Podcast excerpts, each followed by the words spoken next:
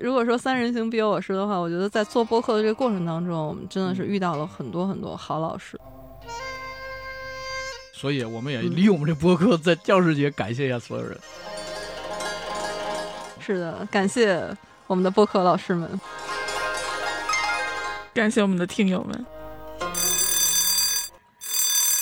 大家好，欢迎来到银杏树下，我是普洱猫。大家好，我是令狐冲。大家好，我是姚兰。录这期节目我压力很大呀。你压力大？这个 哪期你压力小了？我们本来是说要聊金庸先生笔下的老师，刚好也是为了致敬教师节嘛，对对吧？嗯好，但是呢，我一看我们三个主播里面有两位都是老师，嗯，啊、一个呢是有教师证，而且是正经当过老师的令狐老师。对，哎呀，真不愧我们称您一声令狐老师啊！那是有有执照，对对对，有证的有证的哈。您虽然有证，但是您现在不当老师了。啊，对，嗯、但是我们姚老师呢，是现在正在当老师，正在当美术老师。是吧？嗯，哎，这不打击扑克呢吗？你没把你给打了啊？不要紧，不要紧人家这是 找不着我。艺术 艺术类那个对艺术类，不属于升学，对对，这可以。你看我一个从小想当老师，也没有当成，也没有证儿，你这你小时候理想，最重要。真的，我从小那你为什么不考师大？你什么意思？是我这，我报了师范之后，我的数学老师还批评我了。哎，是这不是我一个遗憾吗？对，所以呢，你说我这这期节，所以这期这期节目我就当学生啊，两位老师主聊。嗨，别对，所以我们这期节目啊录之前，我必须得先向两位老师毕恭毕敬的说一声，老师好。嘿，我他妈想起于谦儿来了。你这么一说，我想起那电影了，苗老师。哎，那电影真不错哦电影不错嗯电影不错呃于谦老师真的演的也非常好。另外老师，您是不是在于谦老师演的那个老师身上看到了您的过去的影子？恰恰相反，恰恰相反。因为我们从外地考到北京的几个同事，都老觉得说这孩子怎么不学习呀、嗯尤其是从江苏来的一个师兄，到工作单位比我早三年，他曾经被学生急哭过，你知道吗？啊，真的被学生气的吗？不是气的，他就觉得我怎么教，就我都快吐血了，教你们也不学。另外老师，你被学生气哭过吗？我们没被学生气哭，被同事气过。啊，这么气人吗？我跟学生关系还是很融洽的。姚老师呢？您这么温柔，没有被学生气哭过的经历吧？有被学生气到过，但是没有哭，忍住了。有的小朋友真的太顽皮了，那您还挺坚强的。对，非常坚强。哎，看来两位老师还是遇到的好学生。嗯嗯，嗯，之前是说这期想聊一聊金庸小说里的老师啊。如果要是从金庸先生小说里面，啊要是让你选啊，啊，你希望谁来当你的老师？令狐老师，风清扬吧？岳不群 你是认真的吗？认真的呀。为什么？呃，我是觉得，因为令狐冲他的出身吧，嗯，就是他在这个成长的道路上没有反面教师，你知道吗？哦，你是从这个角度对啊？对对。嗯如果说他是一个非常顺的环境下的话，我觉得他可能会不思进取，因为他本身不是太有野心的人，哦，是是是是环境把他促到了衡山派掌门呀，甚至往盟主的方向走啊，这都不是他的本心。但是他实际上是与不好的那一面在斗争的路上越走越远了。我觉得也好心疼呀，因为令狐冲本来是一个那么善良，非常又夸我，又夸，接接着夸，接着夸。是吧？然后我觉得是一个很单纯的人，他的需求其实是没有很多要求的。你知道，如果说把两本书捏到一块儿的话，就是从《笑傲江湖》里边的令狐冲，他想选的老师应该是洪七公，嗯，吃肉、喝 酒、美食，对哎呀俩人游天下。这师徒俩绝对是一对绝配啊！结伴而游你给，我个官儿我都不当，对就这么对舒坦。对对，对，嗯，特别是这个喝酒这事儿喝，酒这事儿，但是七公可能是美食家，他酒还没所谓，嗯，菜一定要要好。而令狐冲是有酒就行，没菜也行。这个师徒有点意思哎，有点意思。但那个就太浪漫化了，就是等于你江湖上不能有任何风波，不能有任何邪恶，别打扰我们爷儿俩这个美食美酒之旅。这这这想一想，真是让人神往哈。，对，所以哎，七公真的是好老师呃，那当然当然嗯太好了，武艺高强，嗯，道德典范。但是我觉得他最难得的因为你看很多人，我自己武艺高强，他不一定能教得出来，嗯他不一定能当一个好老师。哎，某大学法学院院长上课的时候，他自己的研究生都不来，他写书非常好，讲课不行。《射雕》这本书里面很多一流的宗师教出来的都是二流的徒弟，对就单从武嗯学上来讲是这样的。你看嗯最典型的就是黄药师啊，黄药师还行啊，嗯黄药师还好，王重阳啊，啊，那个对对对，生源他可太水了，那个 一个人指导七个博士，后来出来的水平都不行。包括一哦灯，一灯，哎一灯的徒弟也就一灯大师的弟子品德都，对，但是那个武艺吧武艺可能也嗯，所以我最怕的就是金庸小说里面的组合，你知道吗？人是不少，能力不行，经常是全真七子打不过郭靖一个人嗨是。那你要是这么说的话，江南七怪，啊，那就更二流了。但是这是反面的哈。你看那个江南七怪，如果说他们在江湖上的地位啊，包括他们的武功，可能啊，我觉得是一个中等偏上的水平吧。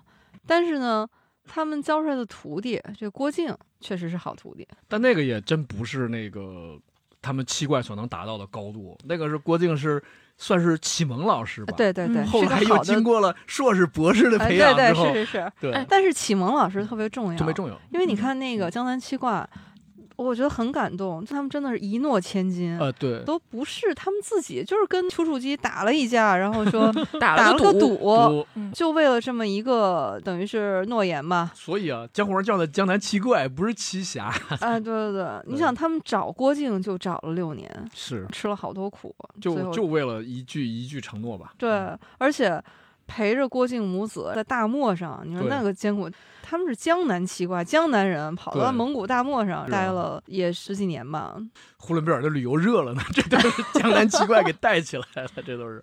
而且还有一个问题就是嗯，他们找这孩子的时候，发现孩子不是练武的人才，对，这个是很麻烦的。嗯这孩子对这方面没兴趣，就他们都发现说那哎那拖雷就是他旁边小伙伴儿更适合 练武。谁都比他，我们估计华筝都比他强都，这很痛苦。江南七怪最关键的还是他的应该是四师傅吧，啊我情节有点记不清了。谁？是关键的说了一句，张阿生吗？呃，不是张阿生，张阿生是一出场就那个那是武师傅师傅嗯而且是一出场就被梅超风他们给哦哦，那个打死了嘛啊对。不好意思啊，这里边有一个版本的问题，嗯就是我印象最深的是那个连载本，因为啊我看的比较多。嗯，如果有出入哈，因为他后来修过几次嘛，对，呃，有出入的话，但是这个关系不大。我们只说他其中一个师傅呢，就说了一句，说这个孩子像我，我小时候也很笨的，啊，哎，所以大家呢觉得说，而且也有承诺在先嘛，就教吧。教吧，嗯，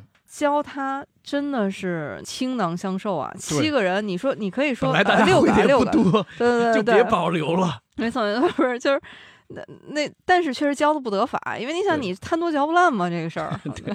不过江南七怪在教郭靖的这个过程中，我觉得有一点特别可贵，就是当他们发现郭靖还在跟别的老师学艺的时候，嗯，他们是抱着一种非常开放的态度，就哎只要你这个老师人品正，对你能力比我强，对，我认你，我希望我的徒弟好。这个其实，在武林上是有忌讳的。哦，非常有忌讳的，嗯对，非常忌讳的。对而且还有的老师不希望弟子超过自己，对，就是你别将来就是像那个老虎抓猫一样，你别咬到我。但是他是特别希望这个弟子赶紧超过我。对，对，呃，我觉得他们对郭靖为什么说启蒙老师呢？他们真是把郭靖当自己的孩子一样。哎是，嗯嗯、你看，包括就是后来郭靖他们去江南要去赴约了嘛，对，让郭靖自己走一段，说就是为了锻炼锻炼他。而且，然后那郭靖就哎，肯定还是很忐忑嘛。对，这时候他的师傅呢，就每个人然后都在嘱咐他哈、什么今后经验啊什么的。就有师傅就说了一句说，我就教你四个字，打不过逃。多实惠，啊 对，就受用终生啊。是不是让段誉学去了？这个我总觉得段誉跑得快了。所以郭靖跟师傅的这个感情非常深。是，这六位师傅的人品，就这个正直、侠义的这个精神，对郭靖就从小的价值观的塑造和影响是非常大的。实际上在注释那句话就是“一日为师，终身为父嗯，”。正好郭靖的生理学父亲早，就早就逝世了。去世了嘛。嗯对对，郭啸天可以说是义士或者烈士，对吧？嗯，就是很多过去的男孩的成长经历，他会有一个精神上的父亲和一个生理上的父亲。你比如说《天堂电影院》那样电影，他就是在讲这个小男孩，他的父亲也是去打仗去了，呃，生物学父亲，但是呢，他的精神父亲跟这个电影院有关。所以这启蒙老师确实是非常重要。对嗯对，嗯对所以你你看《大宅门》也是嘛，要给七老爷找到那个季先生，其他的师傅全被他打走了，气走了。找到季先生之后，这孩子一下教出来了。呃，要搁在以前的话，孩子要去请老师是非常重要的一件事儿。嗯就是古代讲五伦，就是天地君亲师。你想，这是跟皇帝并列的放到一块儿的，放到一个词语里的。哎，姚老师，你是你是从什么时候开始学美、术的呀？不是哦美术对科班出身呀、你你是从小就学吗？我 是从小就学，但真的是一个偶然。就是我初中的时候，我有一个好朋友，他父母都是职业画家，他是学美术非常早，他索雅是从五六岁开始就在学画了。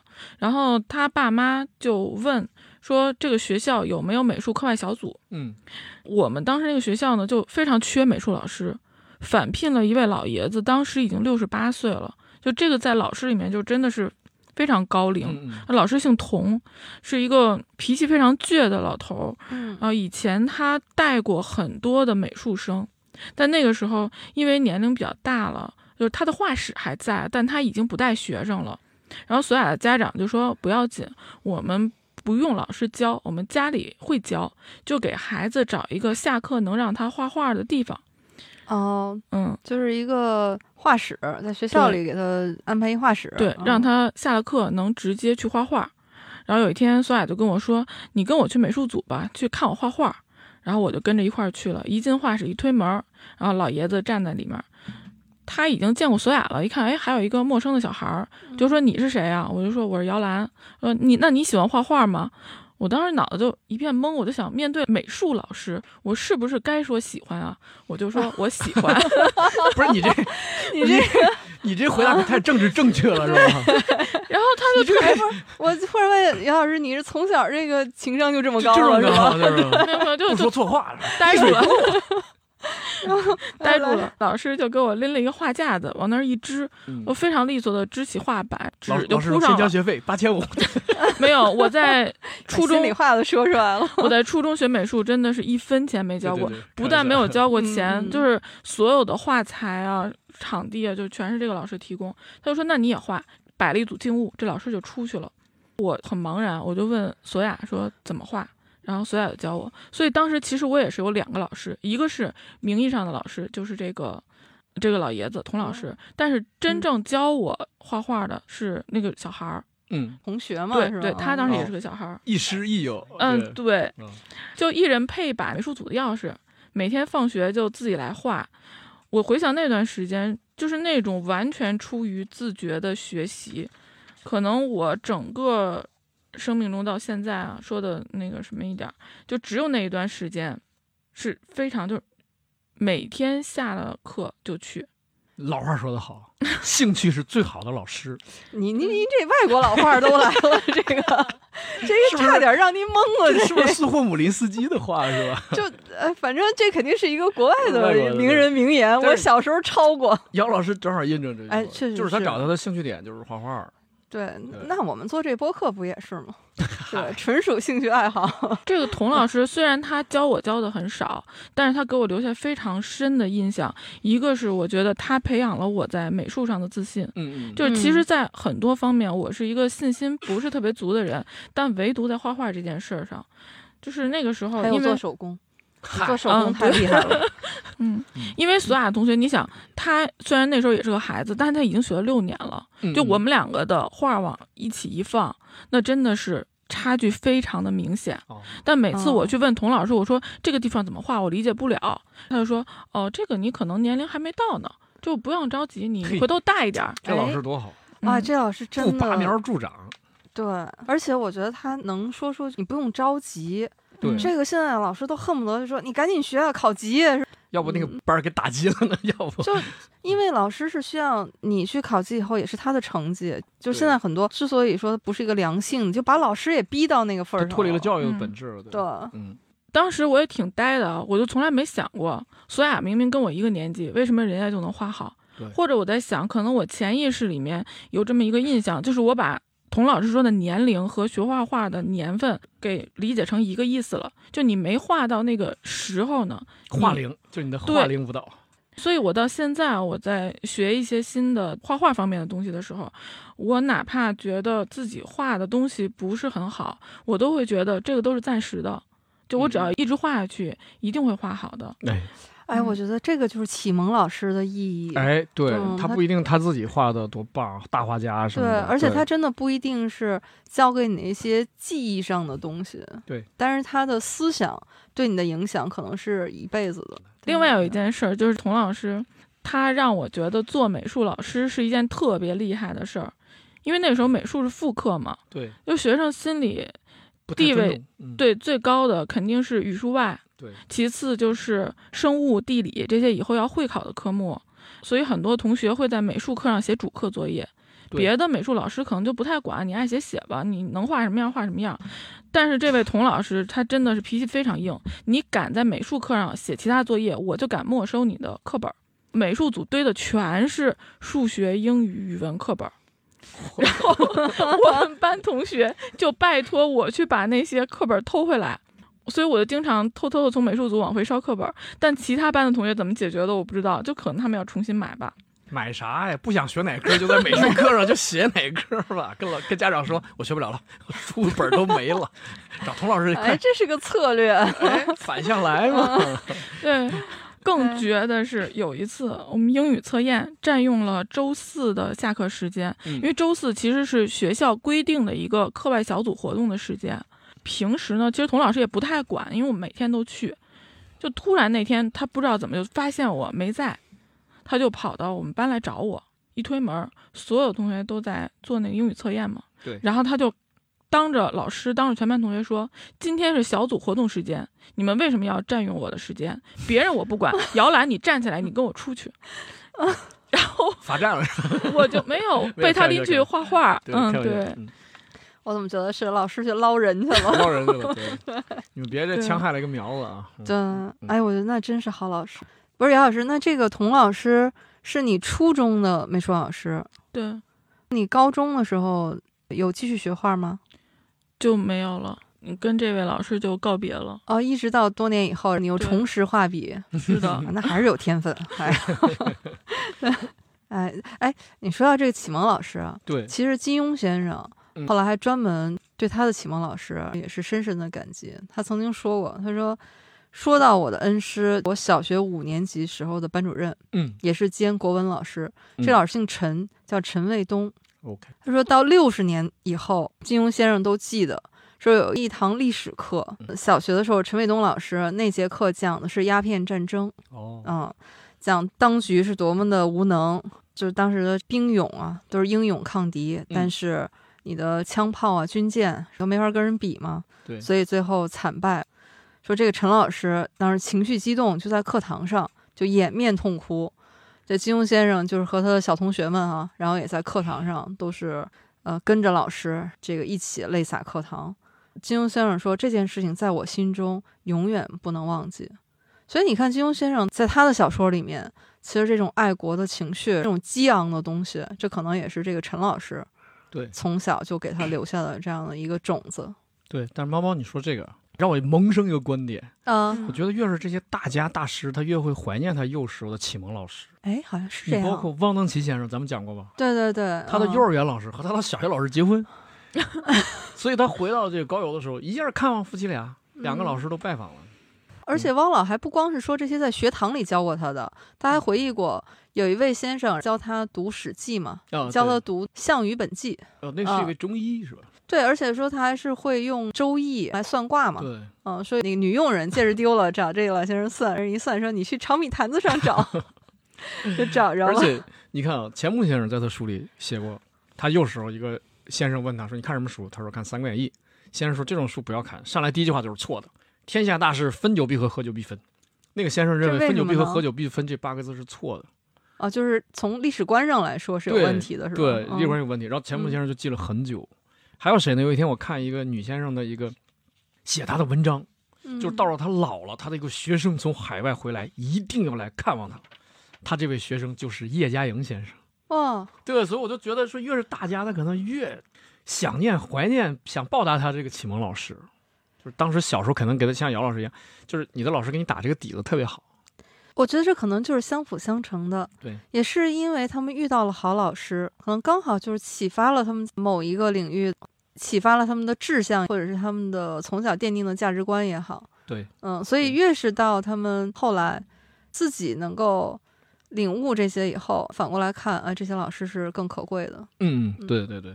哎，包括鲁迅先生也回忆过他的启蒙老师，对对，对对 对，嗯，这些大家都写过，嗯，哎，刚才咱们聊到了启蒙老师，就是江南七怪是郭靖的启蒙老师，对哎，，那咱们又得说回七公了。嗯，其实你看，七公对郭靖的影响可能是最大的一位老师。对，嗯，那是他真正的授业恩师。哎对对对，对，如果要是说这么说的话，你看啊，这个，呃，师者传道授业解惑嘛。对，嗯、我觉得像三三七怪对那个郭靖来说是传传道，传道，但七公呢真的是授业。对啊，你看他武功主要是跟七公学的。解惑就是黄蓉，哎，哎，你要这么说他遇到问题有道理，都得问黄小姐。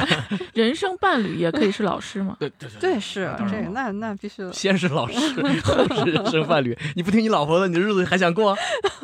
看来令狐老师真是深有体会。深受其害呀！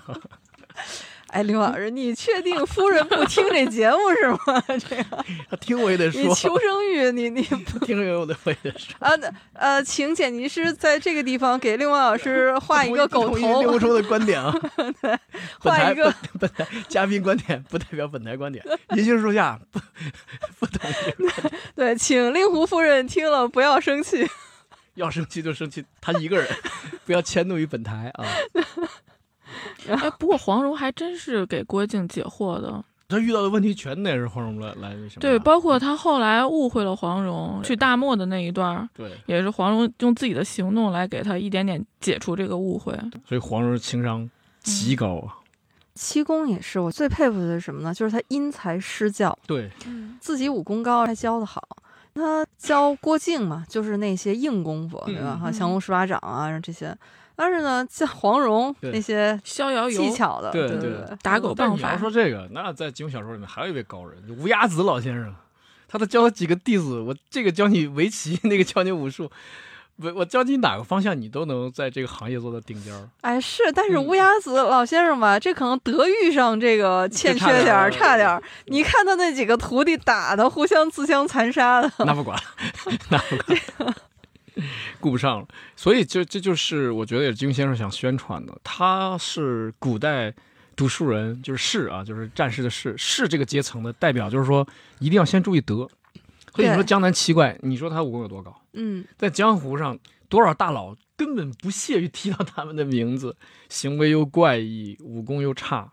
嗯，但是呢，你必须得说，他又让你尊重、佩服的地方。对对他动动不动就拼命，虽然 虽然拼起来也不是很厉害，对到最后只剩下大师傅。对，还寿命长一点嗯，对，反而年轻的师傅都没掉了。包括最后丘处机嗯，输的心服口服，对。嗯，说我这个徒弟不行，不行、嗯。啊，这个徒弟确实金庸先生他自己就说过，武侠武侠最重要的是侠，侠。你可以没有武，但一定要有侠，有这个侠义的精神。对。不过我觉得徒弟的品质，他也不光是教出来的，是选出来的。嗯，你看，洪七公在选徒弟的时候，可是经过认真观察，不是说看一下觉得呃差不多还行，那我收了吧。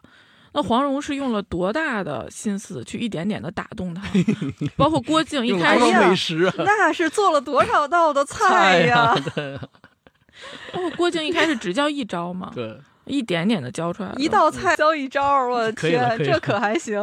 可以了。可能小说家的这个小说笔法哈，确实有夸张的这个成分，但是你看他写黄蓉做的那些菜啊，那真的是又好吃做出来，又好看 名字还好听啊，对啊对而且还对还有文化你说能做出来？蔡澜先生、嗯他们后来复刻过，嚯哎，就金庸菜。黄蓉不是有一道菜，就那二十四桥明月夜啊，对吧？还有什么谁家玉笛听落梅，啊，对他 那个，他就说那二十四桥明月夜那是怎么做的呢？就是嗯后来怎么复刻的呢？一样，他说把那个火腿嗯，中间裁开，对啊，切开，在那火腿上先挖好洞，对，那个豆腐用咱们现在有工具了哈，他说就用 挖冰激凌球的那个圆勺，哎，他说就用那个小圆勺。不是，这是不是证明冰激凌起源于中国呀？你看那小说里面，黄蓉还得用兰花拂穴手，对吧？对，现在可以用小勺，哎，挖出来，放到火腿上面挖好的那个洞里面，把这火腿上下扣好、加好、绑紧了，嗯，去蒸。最后也是一样，那个火腿是不吃的，吃的是那个豆腐。嘿，多浪费！我看到这儿的时候也是这么想的。是啊，要我在我我一点儿还还扔。嗯，好像每一期我们聊什么，然后都能聊到吃上。哎，这我们是不是跑题了？我们没有没有没有美食博客，这是跑得不远。回来还好还好。呃，还好。哎，不过要说到这个授业老师，嗯。嗯，我也想到我的一位也是恩师啊，就是我现在的书法老师，嗯、哦王树新老师。哦，我是从去年开始跟他学小楷，嗯，就我这位老师呢，自己的成就很高，嗯，中书协会员，入过很多次重量级的展会，他的那简介得过的那个奖项，手机一屏打不下。嗯嗯。这个老师呢，他讲课非常认真，他的讲义他也是属于自己写的好，而且他能够总结提炼，嗯，把这个教学方法提炼出来，就教给你怎么能写出来。我觉得嗯这个是难的。对，呃，特别是书法这个东西，你怎么能让学生能理解笔法？古书里面那些笔法，你可能就听不懂。但是呢，他能够用现代的方法给你讲出来，比如说用几何构图法、三三分解法，这都是他自己发明的。哦，嗯，这真是融会贯通啊。，对，融会贯通，非常厉害。而且呢，他还特别用心，就是我们每一个学生的作业，他都是每周点评两次，哦，嗯、这个也逐一点评。大家都忙，对对对对，他是真的是逐一，而且呢，他又不是那种泛泛的，他真的是会循序渐进的，根据你不同的阶段，因为我的基础就是在这个班里是比较弱的哈，嗯，那他针对我，就是每一次他都能找到就是鼓励我的地方，说哎，这个这周这几个地方写的是好的，嘿，啊，给我画那个。老话说的好，好孩子是夸出来的，这是哎，老话儿真的是夸这，哎，太重要了。不然的话，我可能开始就没有信心学下去了对，嘛。就不学了。特别有意思，就是开始的时候啊，他以鼓励为主，所以呢，他就是写的好的地方，他画一个红圈儿。哦，哎，我一看，每次我的作业都是红圈儿比较多，哦 然后写的不好的地方呢，他就用一个框框出来啊。哦，而且他非常有针对性，他就让你这周你就重点练这个笔法，嗯，你每次进步一点点一点点，你再回过头来看的时候，发现你你的进步就很大。对对对，老师就能用这种方法鼓励你这么一直学下来。嗯，到今年我在报他第二个班的时候，我就发现，哎，现在老师就倒过来了，我的红圈儿就少了，他就以挑我的问题为主了。因为你这个阶段，他就觉得，哎，你就要以提升为主了哈，啊，你已经学下来了嘛。明白。而且他觉得你也能够扛压了，能接得住了。对对对对，就不会跑了。这个学生，跟我们当年带脱口秀的徒弟一模一样。第一年一定要天天夸，天天鼓励；第二年提缺点。他还有一点让我最佩服的，他真的就是教课，不是为了卖文房、卖那些东西。哦，不带货。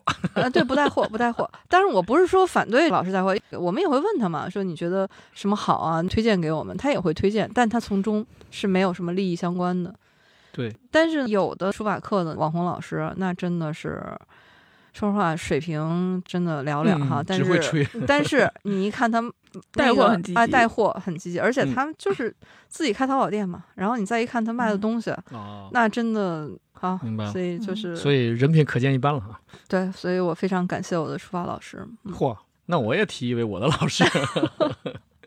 对，每个人肯定都有对自己影响。到现在还想念他，因为他教我们高三数学的时候就已经是返聘了。教完我们，们之后，我们高考前跟他聊天，他就说：“他说过两天就收拾东西去克拉玛依了。他是两个女儿一个儿子，他儿子在石油系统从大庆调到克拉玛依，哦，就在那边安家了。嗯。他就说我去找儿子养老去了。那个是我非常佩服的老师，他在我们中学也是传奇，就是他是数学老师，嗯。然后你问他一道数学题的时候，真的他能做到上来就告诉你这是哪一年的哪个省的模拟考试的第几轮的第几题，哇，这这个什么记忆力啊！非常是。不，我觉得是因为他对他自己的业务的钻研。我就想说这个事儿，嗯为什么呢？因为他告诉我，他就告诉我，因为我数学是次次第一。有时候我们俩聊天，他告诉我，他说当年咱们学校缺语文老师的时候，我就教过语文。缺化学老师的时候我教过化学，哦还是全才。他说你不知道我教语文多难受，全科他说因为我老师不，会。然然后那个时候呢，县新华书店又没几本书，为了看大部头，你知道吗？他说我要写信去省城，去北京买书，先写信联系汇款，人家把书寄过来。他说我为了啃那些大骨头，我没有两点之前睡过觉。佩服佩服，对，然后他就经常说，校长动不动就说，哎，小张，因为他他他姓张，张连军老师，就说小张，咱们这个化学老师走了，就招不着化学老师，下学期开始你教化学。他说啥？下学期开始我教化学。嗯，整个暑假所有的化学书买了之后，开学第一天在食堂打了菜之后，用筷子蘸着菜汤，在餐桌上就开始列化学的式子，一口没吃啊方程式对一口没吃我天，一直到最后，别的老师喊他说：“你这菜都让你快煮烂了，让你贵校也过于缺老师过 过于缺过于缺，很难找，很难找。”那时候校长要知道哪个老师要调到市里去了，校长恨不得哦急哭了。我们校长他老婆是高手，有些男老师要调走，他就给他介绍对象，哎哎，在本地给介绍对象，所以这就叫感情留人嘛，就感情留人。对吧这个是吧？说待遇留人，事业留人，感情留人。高考前几天，有一天学校门口来了一个卖乐器的，什么葫芦丝啊、二胡啥都有。我的年少轻狂，那时候就想是不是学门乐器。正好在那挑的时候，张老师从我身后路过，拍我肩膀一下，说：“干啥？你要学音乐？”我说：“想试试嘛。”结果发生了一件惊奇的事情，嗯，就这个摊上的所有乐器，老师都会弄，他就黄药师啊，这是全哎，会。这对对对，真是。而且他跟我说，就这个二胡，这把二胡，你还要买？啊，你掂掂它的重量。我当时都傻了，我说我怎么知道怎么挑二胡啊？但是他会，而且还能拉出调来。就当然他肯定所有不是精通所有的乐器，但是他每一门儿每一个乐器都会一点儿。大庆黄药师，就是张老师 对我最后，他说，后来我问他，我说老师怎么联系？他就说啊，恐怕难了，我要去克拉玛依了。不知道张老师现在在克拉玛依过得怎么样？我很想他。哎呀，希望克拉玛依的张老师如果能听到我们这期节目的话，嗯，对，有个学生到现在都还在很想念他。我太佩服他了，我真是在那么小一个地方，恐怕我再也见不到那么全才的人物了，嗯，确实没见过。确实没见过吧？。对，然后我们学校还有另外一位老师教英语的，大学学的是俄语，啊，这个语语言之间的转换，我觉得还还 OK 嗯。分到我们高中开始教英语的时候，嗯真的是就是不行不行，一个单词都不认啊，现在可以理解了，为什么令狐老师作为一个文科生，高考数学一百四？文科数学简单，这跟理科数学比不了。哎呦，那不是，那我这文科数学，我这咱们是要报高考成绩了吗？哎不不不不不好，紧张。哎算了，就不要那个，对，大可不必。哎，不过刚才刘老师说的这个，让我想到什么呢？这个师生也是个缘分。对，你还真别说，这个缘分啊，有的时候还真是很奇妙。奇妙。你也不知道怎么就遇到了这样的好老师啊，在你关键的时候给了你这样的一个启迪。所以你看金庸小说里边有一些这个师生的缘分，也是机缘巧合。对你看有的吧，就是这老师非教不可。对对对，看那好苗哎子了。，这个就不得不提您的恩师风清扬老师不是，那。是师祖，师祖 比我啊是差着一辈，是我师傅的师 叔哎，你看，真的，他就是就是那种上着杆子非得教，啊，大半夜的那个。不教来不及了。而且他们不是那个什么剑宗气宗不合嘛？对你你要按说他们是道不同的，而且啊，就像而且像您说的还差着辈分但是他就觉得这个哎非教不可，非教不可了嗯，就觉得这个孩子还是比较正的，也挺好。其实他也没教外人吧，自己的啊，对对对对，华不管怎么山派的都是华山派的嘛，对，觉得令狐冲之所以最后能独孤九剑啊什么的，其嗯实是跟这个老师的执着分不开的嗯，对。啊，非得摁着你学。所以咱们刚才开头就说到了，说好像每一位大侠、每一位主角，他的老师都不止一个，兼容并包。要这么说的话，还真的是后来出场的老师更重要一些，更重要嗯我们每个人人生也是这样，嗯，要是始终一个老师在带你的话，那你自然就是就是他的那个范围就是你的嗯范围，对，你跳不出他那范围。你想跳的话也跳不出，因为他就没有那个能力更高深一步了。我又好奇了，那两位老师，然后当年是怎么踏上这个当老师的这条路的？哦，令狐老师，我知道，因为你是师大嘛，肯定是要当老师的。我第一志愿报的中国政法法律系，啊但是我的班主任根据我的这个成绩和家庭条件，他觉得给你报某某师范大学法律系，这不一样吗？还是学法，又不收学费，嗯多好啊！我老师是觉得他多年教高三把关，对报考有经验，说你没经验，我有经验，我就听从了他的这个建议或者说指导，我就改了。我是这样上师大的，不然我就上政法了。但是您现在当律师啊，其实也是圆了您的、那个，我又回对又回啊到了当年的梦想。后来我去政法大学演出的时候，我跟同学们说，我说我跟政法大学打了个平手，孩子们就乐，我说为啥呀？我说因为 我不敢报你们学校，但是我能考上，出成绩的时候我分够了。没敢报名，就是我的首选是这个学校，但是最后没报啊、那姚老师呢？我刚才说我学画画是个偶然嘛，其实我当老师也是个偶然。嗯，嗯我在咱们那个第三期播客的时候说过，我第一次做老师其实是在彼岸书店。然后刚才猫猫也问我了，我嗯初中学完，呃一段时间的美术之后，其实高中那段时间是没有在学，就往后后来也没有再学。我是嗯知道你是因为后来嗯。又学画当老师，但中间就是具体的这个是有什么机缘就促使你？你啊，因为学啊，因为那时候你在学国画嘛，然后你跟我说，别别提这事儿，你跟我说你你也来学国画吧，然后我就想嗯，我之前学过素描的，然后我对西画这块儿还是比较感兴趣的，所以我就又去学画画了，也是遇到了一个非常有个性的老师。这个老师就是他是另一种方式，他的教学非常的严格严嗯厉，就是他嗯会给你提出一些你当时觉得哇这怎么可能能做得到的要哦求。我这就是那位那个央美毕业的那对对对那种嗯董老师对对对，嗯但是他呢，一方面他给你提出一个非常让你觉得你根本达不到的要求，但一方面他又给你一个很好的方法，就是让你去怎么达到这个东西。我有印象，就是嗯那会儿你跟他学素描的时候，你画了一幅素描，磨了三个月吧，出一幅作品，对就一张画反复的修改，对精雕细画到刻，嗯。画到我觉得就是精神很崩溃了，但是他还能提出更多的意见，让你这张画就是再往上提高。嗯，嗯，而且这个老师也非常有意思，就很有个性。我遇到的美术老师 都非常有有都有性。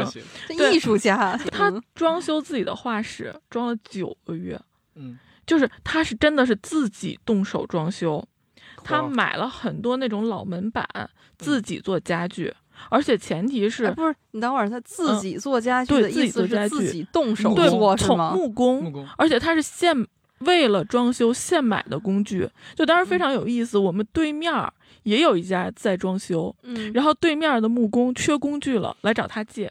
嚯，对，你能想象吗？就是 嗯木工缺工具，找美术老师借，因为他自己有他的一套美学的理念。嗯，就他觉得，如果找别人，来做的话，就是达不到他的要求。这个美术老师确实都嗯特有个性。对，就是我中学的时候的美术老师嗯是个男老师，美院毕业到我们学校来啊，就是一头长发，我也得回忆一下，我初中的美术老师也是男老师，嗯，他最大的特点是，去学生家喝酒，经常被学生的父母亲给送回家。去谁家家访必喝必醉他是为了喝才去家访的，啊！是吗？对对对，好吧。也挺有意思那魏魏姚老师，你继续。嗯，我先说他装修那个屋子的事儿吧。他不是买了一堆那个旧的木头来做家具吗？嗯，更绝的是他那个地板，隔壁也在装修嘛，隔壁拆下来的房梁，他给锯成片儿，嗯，然后铺到地上，嘿，因为他要利用那个房梁上的旧漆，嗯，就做成那种做旧的效果。对。但是跟你那种做旧又不一样，那个是真的那种旧旧的感觉，就是它装出来真的是非常有特点。呃，不枉他花了这么长的时间画在上面。吓我一跳，我以为你说这做旧是装成贫困户了，花了好多钱装了出来六十年代那种土窑子、土窑洞的感觉。那现在的也叫侘寂风吗？呃，嗯，哎，我觉得这样老师，你一看他这东西，你看他这画室，你就想跟他学，对他已经展现了他的这个美美感了、美誉了。，哎，我是没有能做成老师啊。其实从小还是有一个当老师的梦想的。就小的时候，人家问我说：“你长大以后想干什么？”我说：“想当老师。教什么？教音乐？”没有那个音乐细胞，教啥呀？我觉得我可能会想教语文吧，因为我从小最喜欢的就是语文。哦，但是大人嘛都会比较现实，他们都会说啊，你这小孩子的想法，长大以后你可能就变了。小的时候确实有人鼓励过我说，嗯，这个很好啊，老师是很高尚的职业对嘛。这是一个，其实你知道数量多少吗？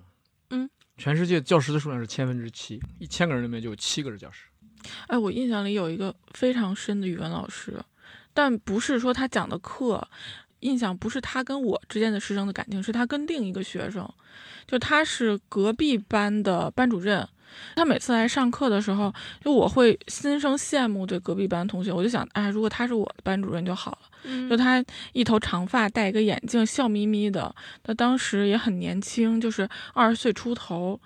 嗯，他讲课的时候很温柔，但是我没有想到的是，他非常关注的一个同学嗯，是他们班里的一个问题学生，而那个哦问题学生就是那种青春期的打架逃学的那种学生。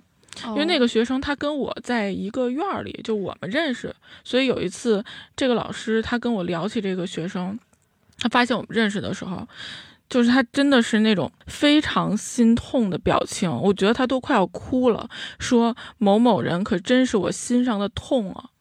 哦哇，我当时就这个哦话就记了很久，而我去跟那个学生。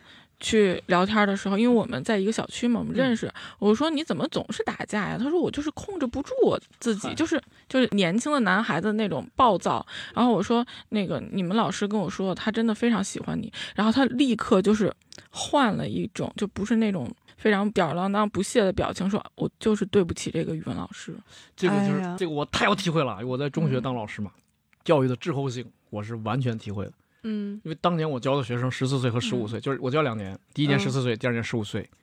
我跟一个孩子说说了他的缺点之后，他就撇撇嘴的意思就是我不同意啊，或者我不服气啊。嗯嗯但是多年以后我们聚会，这个小伙子，男生嘛，这个小伙子喝醉了之后，嗯抱着我跟我说：“老师，你说我的都是对的，我真后悔没听你的。我后来很多次惹祸都是因为你说的那个缺点。”我说：“你现在告诉我我很难受，你知道吗？”嗯他说：“为啥呀，老师？”我说：“因为当年你如果你听我的，后面你不会惹那么多事儿啊。”然后他就也对，然后就哭起来了。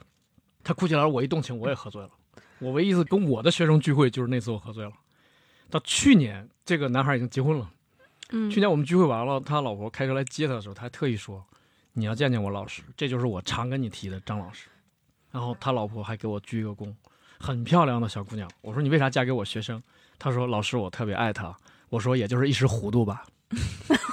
您这是 您这像老师说的话，我现在得刻意的跟学生开玩笑，我要是让他们感觉咱现在是哥们儿，嗯而不再是师生了。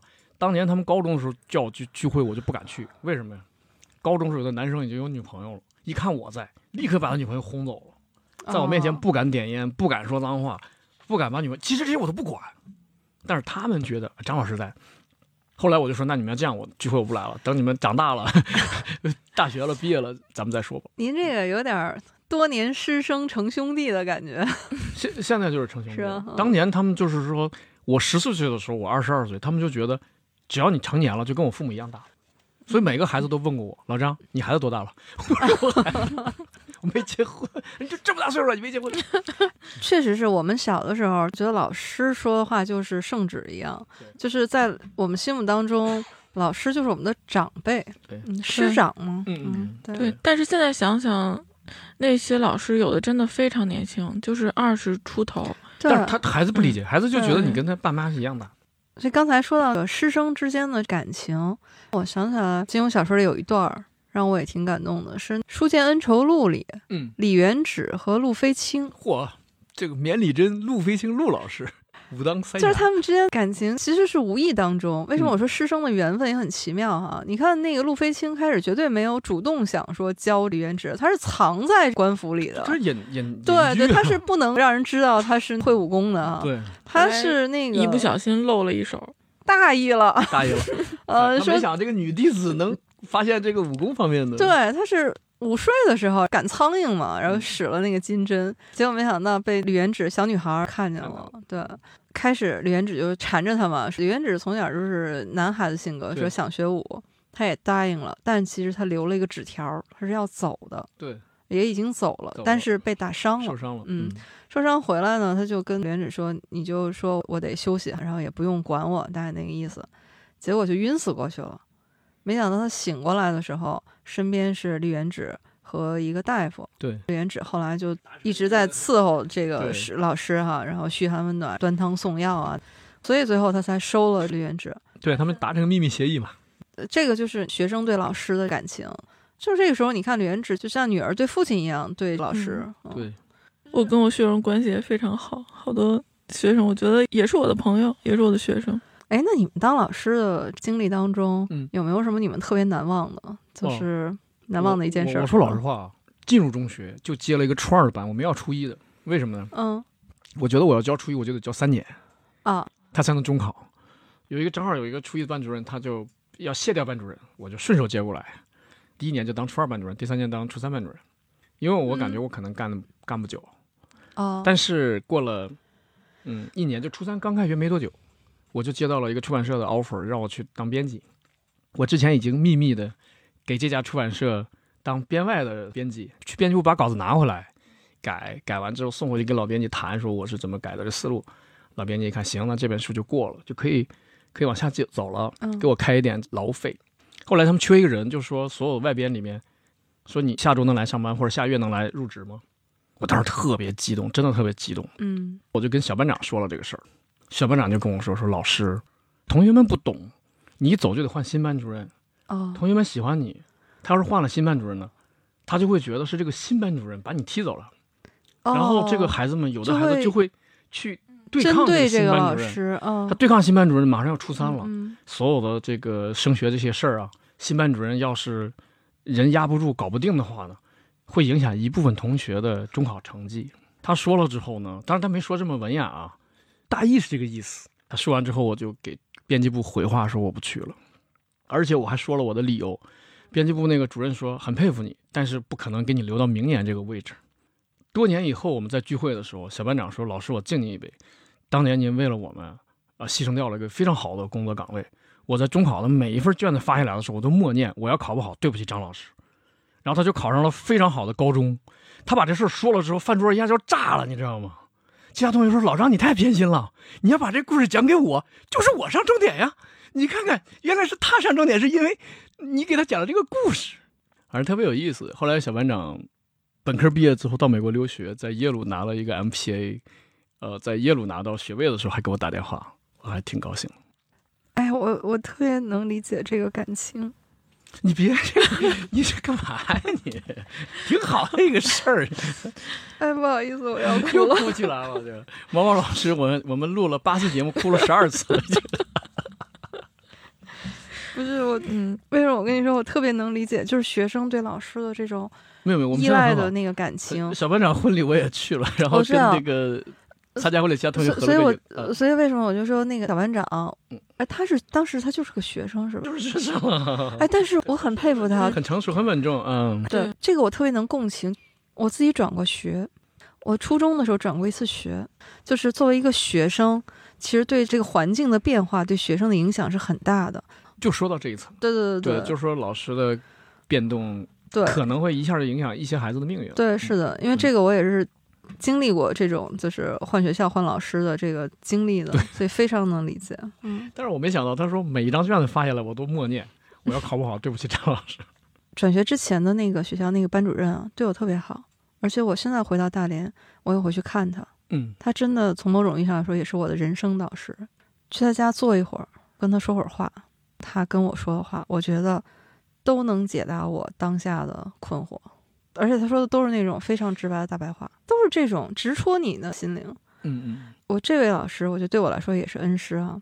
但是我初二的时候转学，多年之后有一次去看望我的第一位班主任的时候，他跟我说：“你为什么要转学？你在我的班上怎么了？我就不信我还不能把你教的考上重点高中。”现在回想起来的时候，我觉得其实那个是对老师的伤害。就是我是他很喜欢的学生，而且我成绩也不错。这这就又回到这个于谦老师的电影了，发现好苗子回家特高兴，哦，我发现好苗子了。就师生之间的这个感情是相互的。我初中最好的朋友就是转学过来的，是转学过来的学霸。那个同学就是初中十二次大考，十次年级第一。我不好意思哈，我要那个、嗯 问点儿这个、嗯直击你们心灵的问题了。嗯，一个班这么多学生，嗯你们说实话，摸着自己良心说哈，嗯，有没有偏心这回事儿？肯定有啊，有，我承认我有啊。肯定会有。嗯，那就是说明这个老师和学生的感受是一样的。但是是这样的，有的孩子你明显感觉到他很笨，他考不出来，但他非常之善良。嗯嗯你知道他将来的工作或者是生活也是不错的。嗯就是每个孩子，你去去发现他的闪光点，只有那些一点都发现不了的，然后你就，但你也不会坑他、害他，说说说说这个孩子，我只能说嗯嗯嗯，我不喜欢他，对，为什么我有此一问哈？嗯。就是还是金庸先生这个小说里头，《嗯倚天屠龙记》，嗯，就张三丰，对，那绝对是好老师，对。吧？哈、嗯。然后也是因材施教，什么带学生就是父子一样的感情。嗯，就是你发现没有，他的这么多徒弟里面，嗯。他真正偏爱的还是张翠山。那当然了，对，嗯就是他这会流露出来的。但我觉得他的这种偏爱，嗯其实也是一种在公平下的偏爱，哎就是是一种私人感情，他是藏不住的。对，但他对嗯其他的弟子也很好，啊尤其是他在教学上，他是没有什么偏心的。而且我觉得在因为这个张翠山早逝嘛，嗯就是他在这个失去一个弟子之后，在其他活着的弟子当中说，我还是挺想念你们五弟的，或者说我最喜欢你们五弟。我觉得这样说是情商高的表现，因为他这个英年早逝，这大家是很都是很痛心的呀，这叫缅怀嘛，就是老师来缅怀学生，啊就所谓的那个 那个孔子还还还缅怀过颜回嘛，对吧？我说如果我是其他弟子的话，我听了我会暖心，我会觉得老师真的嗯是，我们也想念五师弟，但是从老师这么大年纪。身体状况啊，或者怎么江湖地位啊，还想念五师弟，我会觉得挺好，不会说，哎，原来你最喜欢他呀，不是我呀。我觉得我不会那样，嗯。他们七个感情也是非常好的，所以听见老师这样说的话，说我最喜欢老五，我觉得我会更佩服老师，更更更敬佩老师。嗯。我倒关注到一个细节，嗯。其实他那些其他徒弟是有一点微妙的小情绪的。这就个人修养问题了。要是吃这个醋，我哎你觉得谁？不是那个呃那个宋远桥山啊，哦，你看大徒弟嗯。为什么呢？按说他是指定的接班人，他是未来的掌门人嘛。对我说的是张翠山失踪的那段时间，哦他当然没有直接表现出什么来，但是你看张翠山回来的时候，嗯他对他师弟行的是大礼，嗯嗯就很微妙。哎，嗯但是二师兄于连州，对因为最开始说师傅偏爱五弟，是我听于连州说出来的。但是他说出来这个话呢，就是哄殷素素开心嘛，嗯就有这一层意思，嗯就感觉他不是一种嫉妒，而是嗯既说出一种事实，又觉得就是我要让你知道师傅是很疼惜张翠山的，就这种感觉就能体现他们师兄弟的感情是非常好的。所以我觉得这些都是伏笔。你嗯看那个后来宋青书干出来的那些事儿，嗯，可能还是隐含着啊，可能家庭的氛围可能还是有点问题的。嗯 你就说咱们在那个金庸的小说里面，你嗯找这种咱们一提起来就令人发指、特别气愤的人，我觉得嗯宋青书肯定排得上一号吧。对啊，他肯定也不是一天练成的，大部分都是中学的时候就看过吧，金庸的书。我是我我肯定是小学中学，小学啊，对那小老师看的更早了。小学基本上中小学、大学之前，基本上是大部分都看了。但是那个你现在再回头看的时候，真的能读出好多当时所以其实没有看到的东西。一个好书最少读四遍，第一遍读故事，第二遍读人物。哎，你知道那个前两天我们在 MC 上啊，有一天晚上突然就是无意当中聊起了金庸小说里的那些意难平。嗯，说到当年那些小说里触动你的意难平的时候，我真的脱口而出，哪些人物、什么段落，甚至是那些段落，我觉得真的是都能背出来。嗯，太深入人心了嘛。对，嗯哎，这么说的话，我都想把金庸先生书再看一遍了。要 看要看。咱们 以后要不开个专题吧列这个。哎，可以啊，嗯，以我们现在在重读金庸的感受，我觉得肯定跟小时候那职场金庸是吧？不一定。我我们今天聊的是教坛金庸，就是师生关系当中金庸小时候当但如果聊的师生关系。金庸，只聊师生的话，就是对，那面儿太中窄了一点点。对对对对，将来还可以聊情感类的、职场类的。我期待情感类的。嚯，可以。可以，嗯，好的，行，呃宠物也可以，里面宠物也不少。宠物不少 可以，我们把这个记下来，嗯然后列到我们的 年度计划清单里。五年年清单里面。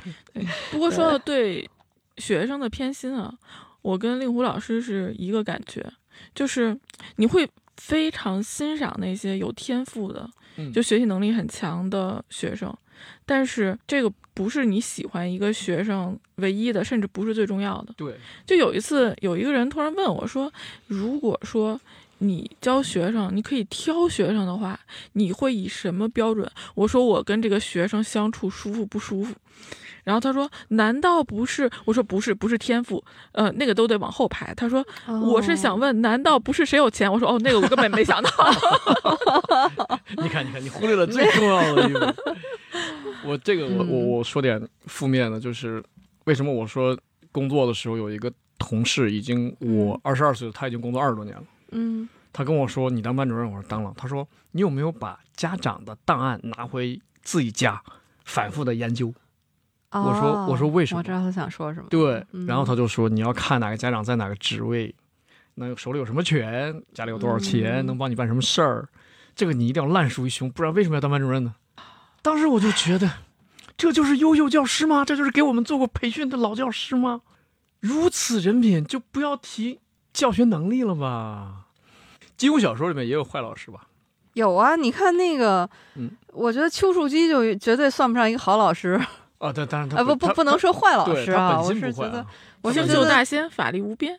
啊，可以可以可以，这可以算，嗯这可以这这些肯定是坏老师了。对对坏老师，对，嗯但是我们教师节嘛哈，还是啊弘扬正能量啊，弘扬正能量，火象正气，对对，只不过就是说，老话儿不是也有一句嘛，嗯就是教不严，师之惰嘛，对吧？哈嗨，嗯嗯为什么我就说丘处机呢？很可惜，嗯，其实你要说杨康是个练武的好苗子，奇才，对，嗯但真的是没教好。对嗯，邱老师太忙了，社会兼职多呀，对，确实是不够上心在了。在自己本职单位，在嗯全真教里边有地位，国师当着，嗯对对对，动不动写写诗、旅旅游，忙啊忙。对，而且杨康接触的是什么人，其实丘处机心里是知道的，对但他没太管。对，所以这也是大问题。嗯，对，对就是如果你的老师，就是你读硕读博的时候，发现你老师名片上好几排什么什么 七八排，我敢说你就读不好研究生了。对，他社会兼职太多了，整天在外面开会呢。刚才咱们聊的师生关系哈，其实都是有名有分的，对，都是基本上都是要么拜了师，要么也都是有师生关系的。说到没有师生之名，却有师生之谊的这个，啊我第一个想到的是《飞狐外传》里面，啊就那苗人凤啊和胡斐。嘿，我以为你说我跟某些脱口演员呢，嗨，哎，那个得单来一期，单单来一期。瞎说对瞎说。就是你看那个苗人凤跟胡嗯斐，他肯定不是师徒关系了哈，嗯，但是呢，他就点拨这个胡斐，而且非常巧妙，没错，就是一顿饭的事儿，对，一盘白菜，嗯嗯，他就是让你开始怎么也夹不着因为所以说你这个表现出什么？表现出北方这个食材确实匮乏呀。啊！对对对对对对，我们一盘白菜老金贵了，这怎么个，又聊到吃？土豆儿，要么就是白菜。哎，那是这个 是吧？苦寒之地啊，这都是。对对对，就是他其实有前因后果的哈。苗人凤他是先看出了胡斐的刀法里有问题，对但是呢，他又不能直说嗯，大家吃着饭，他就点拨胡斐，就哎，对就就让你夹不着。从这个里面让胡斐悟出来说什么叫后发制人，对，就把他刀法里的那问题给解决掉。这个也是金庸老先生的永恒话题，就是学好功夫，功夫在诗外，就是不要老是痴迷于招一式，你的武学的境界实际上在练武之外。对，而且呢，胡斐悟性也很高，对他感受到了一点点悟，说哎，我怎么能很巧妙的哈，最后把这口白菜给吃到了。嗯嗯，所以呢，他是书里面我记得那个金庸先生说，胡斐这口白菜一吃，才是真正融入了一流高手的境界。这一流高手哎呀，你说这这这行列也忒惨啊，了，是是是，这白菜啊，那个，吃点白菜就一流高手对了。但是呢，我最感动的是写到这儿的时候，其实苗人凤有一句，他是说胡家刀法今天终于有了传人了，说这胡大哥，胡大哥。嗯，他其实想说的是对胡大哥，你可以明白。其实他是作为胡斐的叔叔嘛，但是他嗯父辈的，终于觉得自己尽到了一个长辈的职责，嗯哎，对对对所以这个是很动人的。在金庸先生书里面，很多这种段落，对，这个是我们中国社会恐怕是或者说东方社会才有的，就是朋友之间的照顾他的家族晚辈，对。因为他早逝，然后照顾他的晚辈，把他那个抚养成年。咱们刚才说的都是人和人之间的，对不一定。什么叫万物皆有灵？啊，比如《神雕侠侣》里边，最后点拨杨过练武的是那嗯雕兄，啊，严格督促，而且还引导他。嗯你看他有一天那个说下大雨嘛，嗯，杨过还说下着这么大的雨，我是不是可以休息一天？结果不行，一翅膀把你扇下去。对，而且他是他是有原因的，他是把他带到当年那独孤求败，就是在雨中到那个瀑布里头去去练那个那个。老话说得好，冬练三九，夏练三 伏，哎呀，我们今天这个老话儿那也是够密的，有点上头。呃，浓度比较高啊，这个就好像这个类似貂这样的呃有灵性的动物还不少。啊，那个越女剑有一个圆，叫白公公嘛，那里面那嗯阿青人管他叫白公公。对，嗯笑傲江湖》里还偷猴儿酒，人家好不容易酿出点酒来，这是酿酒的师傅是吗？哎，我发现了，跟酒有关的段落，令狐老师肯定但跟菜有关的就得靠你了，就得什么白菜、什么火腿、豆腐，这都靠你了。我得回忆回忆我们家小猫咪教会我的那些事。这将来又是一个好话题嗯啊。对，孔老夫子的老话说得好嘛，嗯，三人行必有我师。哎，其实你发现金庸小说里还有好多，他没有师徒的名分，对但是呢，实际上是起了很重要的嗯老师的这样的一个角色，或者起到了这样的一个作用的。我们不就是三人行吗？啊，就是已经两位老师了，我们这个三人行里何止一位啊？这个 哎，我真的觉得就是录播课到现在啊，我跟两位都学到很多东西。哎，彼此彼此。我我这个不敢当，不，敢当。我可以在这里成，我可以在这里我们应，该视频化啊！这个时候都是在拱手抱拳的姿势。我可以在这里表白一下。就我觉得猫猫做事真的是非常用心，对行动力超强，而且能量特别强大，对，就是爱哭，就是 能量都化作了眼泪，是吗？化作了泪水奔涌而出。